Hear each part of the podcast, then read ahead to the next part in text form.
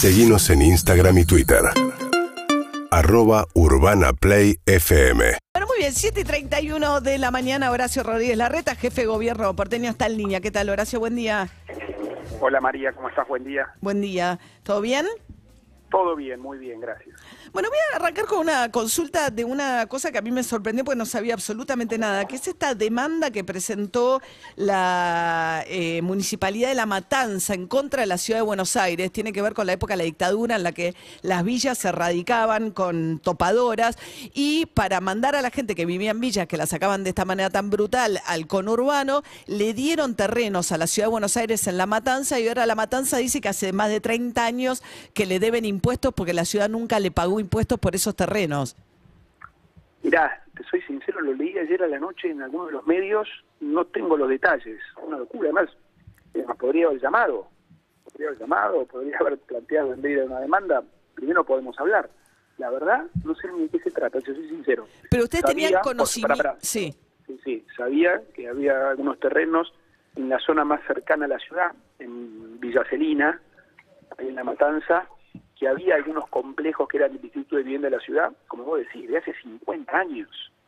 50 años, la verdad que, re- digamos, resurgir esto ahora, pero lo vemos, no, no, no, sinceramente no, no vi más que un comentario periodístico ayer a la noche. Ajá. O a las de la mañana todavía no, siete y media de la mañana todavía no lo sé. Pero sabían que usted- tenían conocimiento de que hay terrenos en La Matanza que están a nombre de la Ciudad de Buenos Aires, cuya titularidad es de la Ciudad de Buenos Aires. Sí, sí, tenemos conocimiento. Yo no sé bien el estatus jurídico de esos terrenos hoy, pero sí de que hubo algunas, eh, o sea, algunos terrenos, incluso algunos complejos, entiendo también, no solo terrenos, ¿no? Que eran de la ciudad de Buenos Aires, del Instituto de Vivienda de la ciudad. Pero estamos hablando literalmente de hace 50 años. Sí, cuando la ciudad hace- no tenía autonomía tampoco. Sí, sí, exactamente, era otra situación. Por eso, como cambió el estatus de la ciudad, no sé bien el detalle del estatus jurídico. Te digo, lo vi anoche y ahora son 7 de la mañana, 7 y media de la mañana, todavía no, no lo pude ver.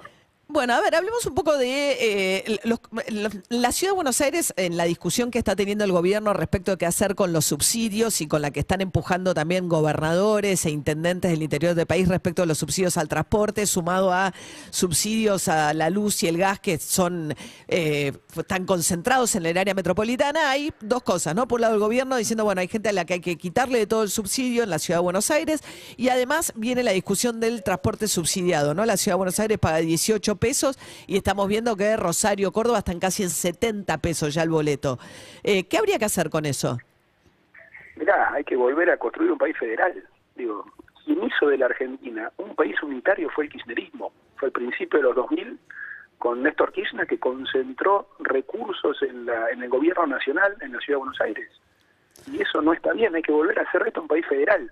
A mí lo que me parece medio contradictorio es que se quejen los gobernadores, muchos de los cuales son, digamos, son aliados o son parte del oficialismo. Ellos fueron los que le dieron todo el poder en su momento a Néstor Kirchner, después a Cristina, haciendo de la Argentina un país unitario. ¿Vos te acordás, María? Al principio de los 2000 pasaron muchísimos recursos del gobierno nacional que además, obviamente, los usaban para, digamos, controlarlos políticamente. Entonces, Pero lo el que hicieron punto de este es- país Es injusto, que, pero es injusto que nosotros en la ciudad paguemos 18 pesos de transporte de transporte público. es que hay que replantear, pri- primero, esa es una decisión del gobierno nacional. El que decide el valor del transporte, del boleto de colectivo, es el gobierno nacional, no es la ciudad. La ciudad no tiene ninguna injerencia, primero, con lo cual es decisión de ellos. Y si lo han hecho así, que expliquen ellos por qué hay esa diferencia. Pero segundo, hay que hacer un replanteo mucho más integral de la coparticipación de toda la distribución de recursos. No es solo el tema de los colectivos, no, no. Hay que volver a hacer de la Argentina un país federal, María, donde cada provincia, cada región pueda definir qué hacer con sus recursos, qué obras se hacen. Hoy un intendente, un gobernador, no sé, de la provincia que quiera, de Tucumán, de Salta, tiene que venir a la ciudad de Buenos Aires para que le hagan, no sé, el asfalto de cuatro cuadras. Es una locura eso. Bueno, Guado de Pedro dijo el otro día que, por ejemplo, que se mude IPF a la Patagonia para que no tributen la ciudad de Buenos Aires IPF. pero él es parte del gobierno que centralizó y que hizo de la Argentina un país unitario. Eh, Yo coincido que tiene que tenemos que volver a federalizarlo, tenemos que volver a darle autonomía, autoridad a cada provincia.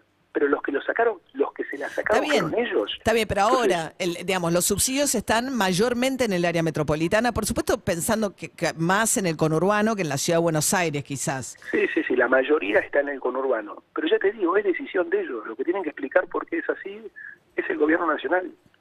Y te insisto, yo lo digo todo el tiempo, creo que uno de los desafíos, de los muchos desafíos que tiene Argentina, es volver a ser un país federal, donde las provincias tengan más poder, más autonomía. Pero esto significaría- Así decía la Constitución, así lo Pero esto significaría menos sin subsidios al- o menos subsidios al transporte en el área metropolitana. significaría replantear todo, porque no es de vuelta, no es solo los subsidios al transporte, hay que replantear la coparticipación, hay que replantear que las provincias puedan recaudar ellos y que no dependan. Hay provincias que el 60, el 70% de su presupuesto viene del gobierno nacional, 70%. O sea, los gobernadores de esas provincias terminan siendo más un delegado del gobierno nacional Pero un porque gobernador de una provincia autónoma. Entonces hay que replantear la ley. Lo más importante, lo primero, es replantear la ley de coparticipación. Pero eso no va a pasar porque se vetan ¿Por qué no va a mutuamente. porque la No, ¿por qué no va a porque, está desde la- en la Constitución desde el año 94 Sí, y bueno, nunca sí, se pusieron de acuerdo porque nadie Bueno, le quiere que dar hacerlo. a provincia de Buenos Aires los puntos más que le deben también. Es que María, si cada cosa que tenemos que transformar empezamos diciendo que no va a pasar, así no va a cambiar nada. Así no va a cambiar nada y vamos a seguir teniendo provincias que dependen 70, 80% Bueno, pero del eso- gobierno nacional. No funciona, hay que cambiarlo, hay que cambiarlo. Pero esas provincias tienen que generar recursos propios que no tienen, o Pero sea, claro, no, pero ¿cómo que no? Esa provincia lo que tienen que hacer es, muchos de los impuestos que se recaudan en esas provincias, los recauda el gobierno nacional. Entonces lo que hay que hacer por ahí es dejar que la recaude la provincia y que después ellos se hagan cargo, que A se ver, hagan cargo de... Hablemos ahora un, un segundito del tema impuestos, que es puntualmente el tema retenciones, que es lo que está ahora en debate a partir sobre todo de la salida de Feletti, ¿no? Estamos charlando Sí. con Horacio Rodríguez Larreta, el jefe de gobierno porteño. Eh, ayer se presentó un informe de economistas del Fondo Monetario en el foro de Davos, ¿no? Y dicen los economistas del Fondo Monetario en el foro de Davos que estamos ante una situación gravísima, catastrófica, solo comparable con la Segunda Guerra Mundial, con alimentos subiendo, energía subiendo, incertidumbre financiera y para colmo cataclismos climáticos y que esto está metiendo una presión fenomenal sobre el precio de alimentos. Ustedes dicen ningún impuesto, no importa cuál, retenciones tampoco. ¿La coyuntura no amerita pensar algo distinto? que amerita pensar algo distinto, sí. Ahora, eso distinto no es más impuestos. Mirá, mirá justamente lo que dijiste recién, lo que dicen los economistas, ¿no? Que los sectores que tenés, alimentos subiendo y energía subiendo. ¿Qué produce la Argentina? Alimentos y energía podría producir mucho más con vaca muerta. O sea, lo que para el mundo es una catástrofe, que es una guerra, como no hay otra palabra, una catástrofe humanitaria, para la Argentina puede ser una oportunidad. La Argentina produce alimentos, produce alimentos, con lo cual tenemos una oportunidad enorme de proveerle alimentos al mundo. Ucrania es una de las zonas más fértiles y hoy obviamente está fuera de juego. Sí, ayer pidió un- auxilio Zelensky para sacar 22 millones de toneladas de granos, pues dice que se las tiene bloqueadas Rusia. Pero sí, sí, pero en ese contexto sube el doble la tonelada de trigo en un año. El trigo hace que presiona, los farináceos son los que están volando hoy en Argentina. La, la bolsa de 25 kilos de harina vuela el precio. Súper sensible en la mesa de los argentinos. ¿Qué se hace con eso? Pero Argentina es productor de alimentos, no es exportador de alimentos. Bueno, lo que tenemos que pensar es algún mecanismo en todo caso para desdoblar los precios.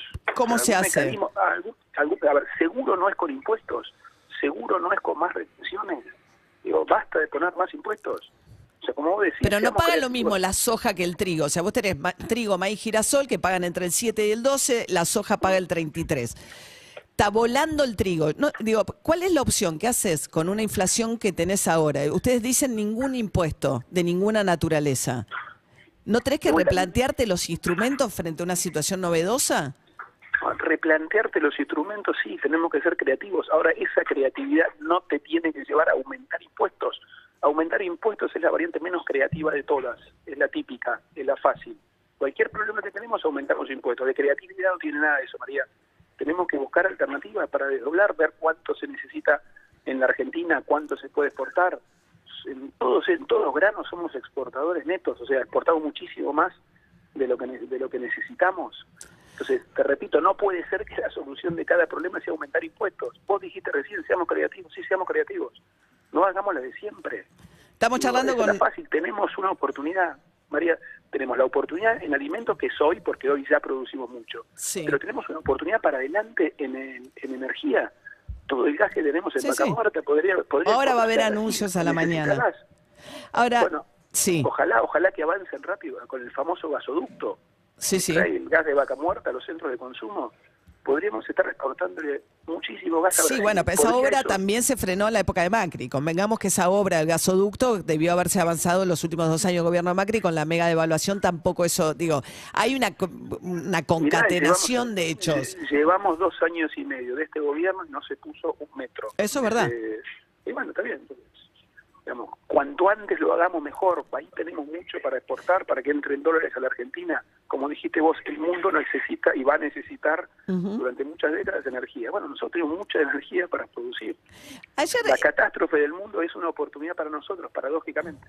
Estamos charlando con Horacio Rodríguez Larreta, que, bueno, eh, yo creo que eh, en, en algún momento hizo un planteo bastante valiente hacia la interna, sobre todo Juntos por el Cambio, cuando además en una mesa en la que estaba Macri en esa reunión diciendo eh, hay que negociar, hay que conversar, es mucho más valiente hacer eso que estar polarizando, ¿no? Pero ayer, por ejemplo, estuvo en televisión con Viviana Canosa y dijo, no respetamos ni vamos a respetar al presidente, es irreversible. ¿Qué quiere decir no respetar al presidente? Yo nunca dije no respetar al presidente. Yo dije, yo que creo que la, la situación de falta de confianza que genera el presidente es muy difícil de revertir. Porque no lo veo, porque no veo que tenga un rumbo, porque pasan los días, los meses en este gobierno y no hay un plan. Nunca dije que no hay que respetar al presidente. No, El presidente yo- es el presidente de la nación. Que no hay que respetar. No, no, sé, yo tenía el... te- A ver, a ver, escuchémoslo. No, a ver. A ver. Puede ser que te tenga el- yo el textual que tenía, pero a ver si escuchamos el audio. No lo respetamos ni lo vamos a respetar. Esto es irreversible, no hay vuelta atrás. No lo Trabajo respetamos ni lo tengo vamos a que tener la respetar. templanza porque tengo una responsabilidad enorme en la ciudad de Buenos Aires. Tengo que seguir trabajando en mejorar la educación, la salud. Por más bronca que me dé esto, yo no le voy a aflojar. Bueno, porque pasa que viene, una, viene de una pregunta que dice que la gente no respeta al presidente. Engancha con la pregunta anterior. Pero digo, yo siento que hoy la gente no le tiene confianza. Un presidente que a la mañana dice que hay que aumentar las retenciones y a la tarde el ministro dice que no se van a aumentar. Tres horas más tarde, sí. Y sí, digo, es imposible que la gente le tenga confianza y respeto. Y justamente lo que necesitamos es que haya confianza en la Argentina para que todos inviertan, para que el bar de la esquina contrate dos mozos más, para que la gran empresa haga otra fábrica, para que el emprendedor empiece su, su proyecto. Y hoy nadie confía. Patricia Nadie Burrich, confía. hablando de la falta de confianza, habló de, por lo menos, eh, eh, ir hacia una economía, digamos, oficialmente bi- bimonetaria, camino a una dolarización. Mira, yo creo que el problema es mucho más complejo, no se soluciona con un eslogan, digo, con una, con una, con una, como si fuera una receta mágica. Yo creo que es mucho más complejo, primero. Segundo, hoy no tenés dólares, en el Banco Central prácticamente no tenés dólares. Pero tercero, y lo más importante, estamos hablando de qué receta aplicar el 10 de diciembre del 23. Falta un año y medio. No sabemos cómo va a estar la economía, no sabemos cómo va a estar el mundo, no sabemos si la inflación va a ser de 80, 50 o 200. No sabemos cómo va a ser el precio de la soja y de la energía. No sabemos si el Banco Central va a tener reservas o no. Con lo cual, hoy, a un año y medio, adelantar cuál es la solución, eh, a mí me parece que no, hay que trabajarlo con mucho más tiempo, con mucho más profundidad. Tenemos un equipo nosotros de, de casi 100 personas en la Fundación Pensar, 30 de ellos economistas, que están coordinados por Hernán Lacunza, viendo todas las alternativas. Como parte de un proyecto de candidatura presidencial, esto es obvio. Como parte de un proyecto de Juntos por el Cambio, esto es todo Juntos por el Cambio. Bueno, la Fundación Pensar es pro más que Juntos por, Juntos por el Cambio, ¿no? La Fundación Pensar es pro y trabaja con la Fundación Alem del radicalismo, trabaja con la Fundación Y- Ana Aren de la coalición y con la Fundación del peronismo republicano. Estamos trabajando en un plan. Y- Tenemos que tener un plan que es lo que no tenemos hoy, María. Hoy no hay un plan, no hay un rumbo para la Argentina. Eh, ah, una consulta sobre la ciudad de Buenos Aires tengo, porque hoy es tapa del diario La Nación y ayer estuvo en, redes sociales esta especie de zigzag de bicisenda que armaron en, Libertador y Rivadavia. ¿Qué es eso? Pero ¿por qué zigzag? Bueno, porque cruza No, la avenida en dos... ¿Eh? Bueno, corre como libertador. No, no, es un ida y vuelta, atraviesa la avenida como una B corta, como si dijera, la, la- va y viene. Sí, porque bueno, justamente ahí tenés una entrada en Comodoro Rivadavia, pero digo, es todo, vos mirás toda la traza en la bicicleta y va todo a lo largo del Libertador, desde la General Paz hasta Retiro. Es uno de los lugares donde más gente usa la bicicleta y donde queremos que lo usen más todavía.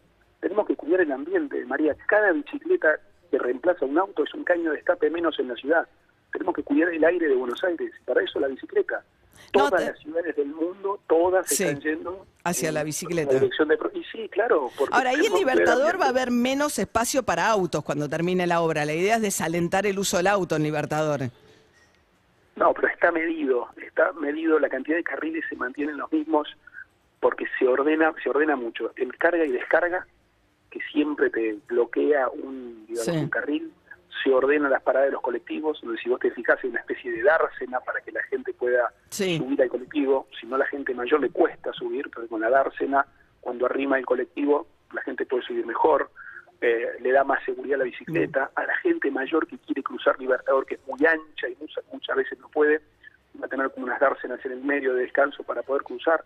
Desde todo punto de vista es un beneficio. Lo que sucede, María, Sí. es que durante la obra, durante la obra, Hay trastorno, como toda sí, obra- es un trastorno siempre, porque nosotros, como obviamente hacemos las obras con la ciudad funcionando, no es que mudamos todo el barrio para hacer la obra como a veces Bien. uno viste que arregla su casa y se puede mudar a la casa de un pariente. No, acá no, acá lo hacemos viviendo en la ciudad.